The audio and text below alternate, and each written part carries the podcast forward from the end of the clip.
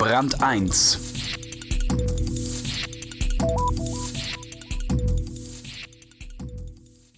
Sie gehören zu den Gewinnern der Krise. Denn sie bedienen die Schnäppchenjäger auf besonders gekonnte und kreative Weise. Die einen mit Mode, die anderen mit Rabattmarken. Und beide natürlich übers Internet. Stefan Heuer stellt zwei amerikanische Erfolgsunternehmen vor, die nicht nur dreistellige Umsatzsteigerungen verzeichnen, sondern auch hoffen dürfen, dass es auch nach der Krise gut weiterläuft. Die Kleinwildjäger.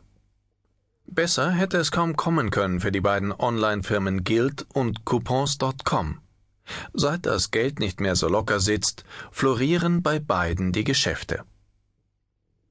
Am letzten Freitag im Monat Januar meldet das US-Wirtschaftsministerium den stärksten Konjunktureinbruch seit einer Generation. Unterdessen machte man bei Guild Group gute Geschäfte.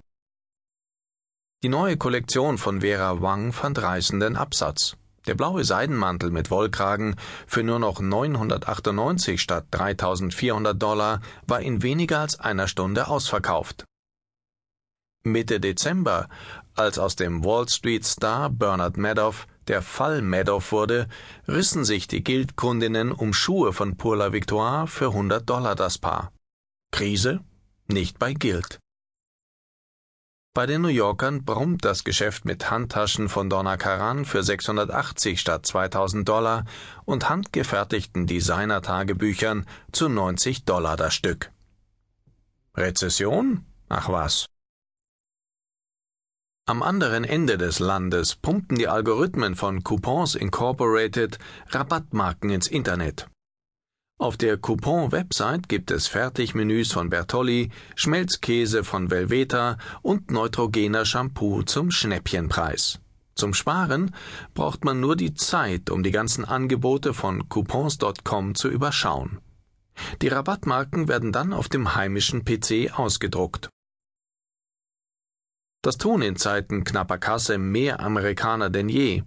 Sehr zur Freude der großen Marken, die ihre Verbrauchsgüter von Cornflakes bis zum Kontaktlinsenreiniger nicht nur gegen schrumpfende Einkommen, sondern auch gegen die Billigmarken großer Supermärkte absichern wollen. Guild und Coupons.com sind Unternehmen, denen die Rezession wie gerufen kommt.